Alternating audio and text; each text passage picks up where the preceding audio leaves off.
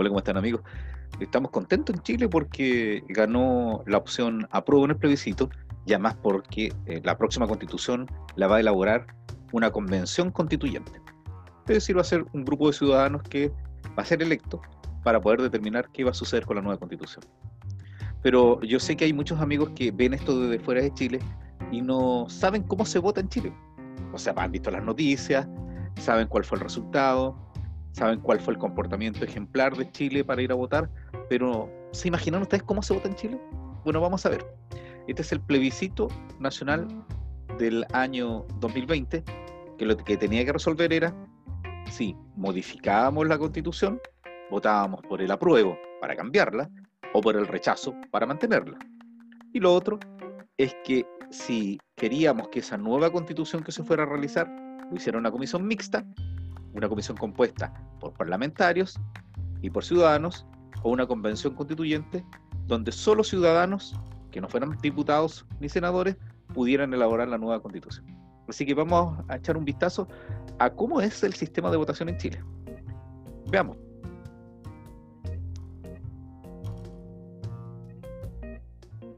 Bueno, eh, primero tenemos que determinar la cédula de votación. En Chile el voto es voluntario. Nosotros tuvimos bastantes elecciones con el voto obligatorio, pero hoy en día es el voto voluntario. Para poder votar en Chile tú tienes que tener 18 años y no estar inhabilitado. Entonces, eh, en esta votación teníamos que decidirnos por dos opciones. Ustedes ven ahí que tenemos una opción que dice aprueba, y una opción que dice rechazo, y una opción que dice convención constitucional, y otra que dice convención mixta constitucional. El voto es muy similar a esto, es un voto en papel. En Chile no existe el voto electrónico ni el voto por correo como en otros países. Tenemos un voto presencial. Así que veamos que tenemos también, miren, eh, si nos referimos bien a la opción para explicar lo que significa la convención mixta y la convención constitucional, la convención mixta constitucional, como dice el, el, voto, esta, esta mención no lo tenía, solamente decía convención mixta, nosotros ya nos habían dicho de qué se trataba. La convención mixta constitucional está integrada en partes iguales por miembros elegidos popularmente y parlamentarios o parlamentarios en ejercicio. Y la Convención Constitucional integrada exclusivamente por miembros elegidos popularmente.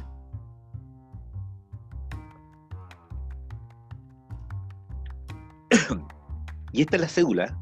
La cédula es el voto. No lleva la mención que tiene acá arriba, pero este es un facsímil. Como ustedes pueden ver, en la sección del medio aparece la expresión y se dan cuenta que dicen una parte plebiscito nacional 2020 y abajo tiene un número N000 y unas líneas que ustedes ven son los dobleces, porque está estructurado cómo se dobla el voto para meterlo a la urna. Entonces vamos viendo qué, qué más tenemos en el voto y cómo se va resolviendo la votación. Primero, ¿dónde voto? En Chile existen circunscripciones electorales. Normalmente nosotros somos un país centralizado, tenemos una capital, no somos federados y tenemos regiones cada región tiene una capital regional, tiene provincias y tiene comunas. Y tú votas en tu comuna y puedes tener más de un local de votación, puedes tener varios locales de votación. ¿Y cómo sé yo dónde voto? Porque tu ubicación de dónde votar está vinculada a tu domicilio. Y el domicilio es el que registra el registro civil en Chile. Y tú lo averiguas a través del CERVEL, que es el servicio electoral. Ellos habilitaron una página web donde pones tu RUN, que es el rol único nacional, la cédula de identidad, con un número, y ese número te va a arrojar la ubicación de tu mesa y el lugar de votación. Puede también llevarte una sorpresa porque este sistema no funciona con eh, gente que sea del CERVEL, que reciba los votos, sino con personas que son obligadas, los mismos electores, a ser vocales de mesa, que son las personas que te atienden cuando tú vas a votar. Son ciudadanos que tienen que cumplir con la obligación de estar ahí en las mesas. Tenemos entonces que ya resuelto el lugar donde nos toca votar, podemos llevarnos la sorpresa de cumplir la labor que tienen estas tres amigas que ven con mascarillas, ellas son vocales de mesa. Las vocales de mesa eh, fueron en cierta medida obligadas, hay un primer llamado donde tú te puedes excusar, por ejemplo, yo tengo una enfermedad, eh, sabes que yo no estoy en el lugar donde puedo votar o estoy a cargo de una persona enferma o soy mayor de edad, tú puedes excusarte. Después, de los cupos que quedan por los excusados se hace un segundo sorteo y ahí tú ya no te puedes excusar y tienes que participar. Pero si el día de la votación tú no llegas, puedes ser sancionado a futuro y por lo tanto, si tiene que funcionar con tres vocales y falta uno, el primer elector que llegue, la primera persona que llegue a votar, se tiene que quedar como vocal. Así que hay gente que se lleva la sorpresa de que iba a votar, llegó muy temprano y se dio cuenta que no había nadie y quedó atrapada en la mesa. Pero hay gente que efectivamente quiere ir a votar y quiere ser vocal de mesa, así que va a participar. Ahí tenemos a los vocales de mesa. Después tenemos un, instrumento o, una novedad de esta elección fue de que antiguamente, antes de esta votación, como estamos en COVID, el lápiz que se utilizaba para votar era un lápiz mina, un lápiz de carbón, ¿cierto? Estos lápices de madera de carbón. Y ahora se solicitó que cada uno de los ciudadanos llevara un lápiz de pasta azul. Así que por lo tanto, uno de los lápices que se eh, más masificó el lápiz Vic. Así que cada uno iba con su lápiz Vic. Y sucedieron algunas anécdotas bastante simpáticas. Por ejemplo, tenemos el caso de una muchacha que está aquí en la imagen, que ella tiene 14 años, por lo tanto no vota. Entonces ella dijo, ¿cómo yo puedo ayudar en este proceso? Yo quiero participar. Ella juntó lápices Bic, los compró lápiz pasta, los puso en una cajita, se ganó en un recinto de votaciones y le dijo a la gente, saque uno si usted quiere. Así que fue un bonito gesto. Las personas que no tenían el lápiz no significaba que no pudieran votar. La mesa tenía el lápiz Bic, pero la idea era que cada uno llevara su lápiz pasta azul. La marca la dijimos ya. Ojalá que nos auspicie y nos mande un, set de lápiz. Pero fue el lápiz más usado en Chile. Entonces tú cuando ya sabes dónde te toca, por ejemplo aquí está eh, la mesa 52B, nosotros tenemos mesas mixtas, antiguamente teníamos mesas varones y mesas mujeres, mujeres y estas mesas fueron mixtas, creo que tienen una cantidad de 150 electores por mesa. Tú llegas, esperas y te van a atender, vas con tu cédula de identidad, tienes que llevar tu identificación y llevas tu lápiz. ¿ya? Entonces, eh, cuando llegas a la mesa para votar, vas a tener, eh, te van a verificar. ¿Y cómo te verifican? Existen unos libros. Como te das cuenta ahí, hay un libro donde aparece tu nombre, aparece tu cédula de identidad y puede aparecer que estás impedido de votar. Así que hay gente que llega al lugar de la votación y descubre que no puede votar y se producen trifulcas, a la gente se enoja y se molesta. Es más, hay gente que aparece muerta y se pregunta, ¿el muerto si yo vine a votar? Así que son parte de la anécdota. Como también aparecen personas que han fallecido en la cédula, en este librito.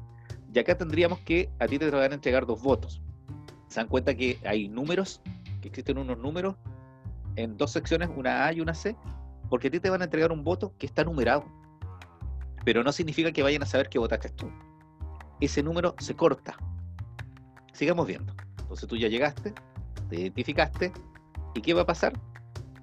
Te van a entregar el voto y te van a entregar, antes eran estampillas, pero ahora son adhesivos. Esto, esto rojito que ven ustedes acá es un adhesivo que dice Cervel porque el voto se cierra y se sella para poder meterlo en la urna. Entonces eh, tú vas a lo que nosotros denominamos eh, la cámara secreta, pero antes de ingresar una persona de estos vocales de mesa, estas personas que te están ayudando y te entregan el voto, verifican quién eres, te enseña a doblar el voto.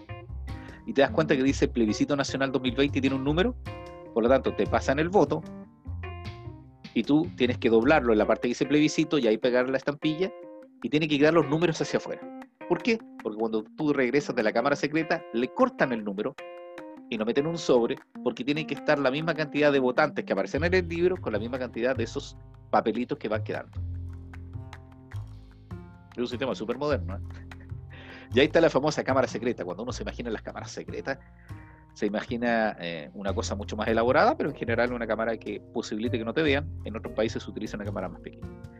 En la época del plebiscito del 88, que fue hecho en dictadura, se rumoreaba que en cada cámara había una cámara escondida que podía verificar que tú votabas. Esto fue una de las técnicas usadas para la dictadura para sembrar el temor y que la gente no fuera a votar. Entonces tú entras ahí a tu cámara secreta a votar. Y después tienes la urna. Hoy día teníamos dos urnas en nuestra elección porque teníamos una urna, una urna donde iba el voto que aprobaba o rechazaba y otra urna donde tú ponías el voto si querías una convención mixta o una convención constituyente. Después teníamos el voto. Como te das cuenta, viene el voto con la etiqueta y lo depositas. Ya antes le quitaron ese número tú depositas el voto. Hay muchos que no hemos tomado una foto entregando el voto, porque tú puedes tomarte una foto cuando depositas el voto, pero no puedes tomarte una foto mostrando cuando tú votas, porque se considera que puede influir en otras personas. Y además que la gente lo sufre, sube como una selfie, ¿cierto? Con su voto. Eso no se puede hacer, está prohibido. De hecho, pasaba muchas anécdotas porque había gente que está en la cámara secreta y toma la foto con flash. Todos saben que tomaron una foto y los toman detenidos. Y tiene una multa. Después hay eh, cosas que nos han llamado mucho la atención. En Chile es muy importante votar. Tanto así que aquí tenemos una ciudadana de la ciudad de Temuco, donde yo soy, que ella, a pesar de su grave enfermedad, solicitó que la llevaran en camilla para votar. Así que hay personas de mucha edad que van a votar, que le piden a sus nietos que lo lleven, y como la señora que vemos acá, a pesar que estuvo enferma, llegó en ambulancia a votar. Y ella votó para eh, poder dar su opinión con respecto a la nueva constitución quería. Así que fue un gesto muy bonito, lo pueden buscar en televisión. Concluidos los votos, cerramos las votaciones, esta vez se extendieron más, antes eran de 8 horas, hoy, ahora se alargaron, comienzan en una hora y terminan. Eh, si a la hora que se tiene que cerrar la una, porque tenía que cumplir 8 horas antiguamente, ahora creo que eran 10, si se cumple las 10 horas desde que se aperturó la mesa hasta que se cerró, sale el presidente de la mesa a decir, se cierra la mesa tanto, se cierra la mesa tanto, y si no llega nadie, se cierra. Si hay gente en la fila, no se puede cerrar. Solo se cierra hasta que esté el último lector. Así que ahí sucede. Posterior a eso se sacan todos los votos y lo firma el presidente y lo firma el secretario para que quede un resguardo. Y los votos son resguardados no solo por los vocales, sino porque se nombran a delegados de cada una de las coaliciones que quiere cuidar su voto, los de la prueba y el rechazo en este caso, que van a ser apoderados de esas coaliciones para poder fiscalizar el voto. Ya a veces empiezan las peleas porque hay que determinar qué voto es nulo, qué voto es blanco, qué voto fue por esto y esto otro, porque recuerden que las líneas están muy cerca y uno puede hacer una línea y están las dos líneas. O hay gente que no entiende y hace un círculo, o otra gente que escribe apruebo o rechazo y ese voto tiene una validez distinta. Es entretenido votar. Y después se comienza a mostrar el voto, porque uno puede ir a ver estos estos conteos, ahora estuvo un poco limitado por el COVID, pero tú vas a ver el conteo y la gente lo dice a viva voz. Un apruebo, un rechazo, un apruebo, un rechazo, y puede haber la discusión, no, yo veo que la raya está acá, más aquí.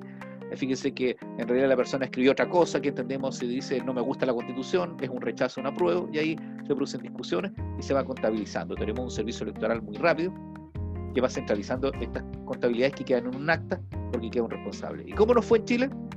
Aquí está el último boletín de resultados al día de hoy, que es 26 de octubre, que nos dice que votaron, que podían votar 14.796.197 personas.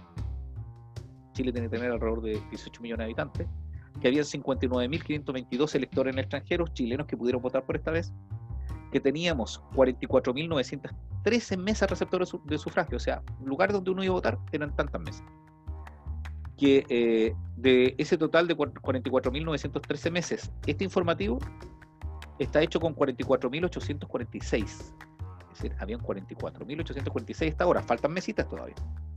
La opción apruebo, es decir, apruebo que cambie la constitución, sacó 5.886.421 votos, equivalente al 78,27% de los que votaron. Y la opción rechazo es 1.634.107 votos, que es un 27,73% de los votos emitidos.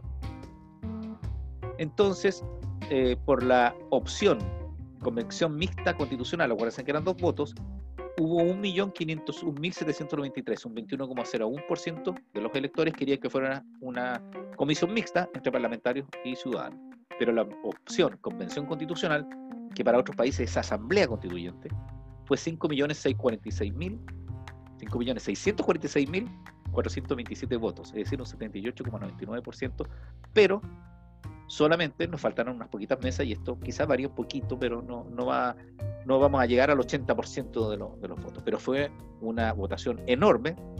Los chilenos y chilenas queremos una nueva constitución y queremos que esa constitución lo hagan ciudadanos.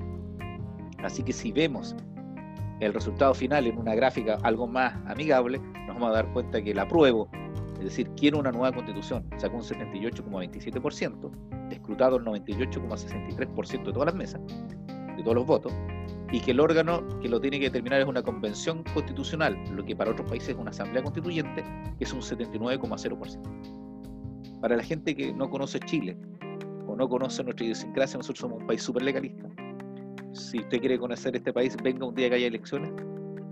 Efectivamente va a haber quizás lo mejor de nosotros. Nos, tenemos mucha cultura cívica, la hemos perdido, la dictadura nos hizo perder mucha de la cultura que tenían nuestros abuelos, pero sin duda alguna Dimos un ejemplo, fuimos a votar con eh, una pandemia, tomando todos los resguardos, incluso hubo facilitadores que eran personas que nos ayudaban a ordenarnos, nos daban alcohol gel y nos orientaban, que nunca habíamos tenido ese problema. Tuvimos que hacer eh, filas que no fueron tan largas, no hubo grandes incidentes, más allá de alguna persona que salió arrancando porque no quería ser apoderado, pero quedamos muy contentos de que este resultado sigue con la tradición democrática de nuestro país, que ha derrotado una dictadura a través del voto y ahora la ha enterrado a través de eh, este rechazo a mantener la constitución de Pinochet.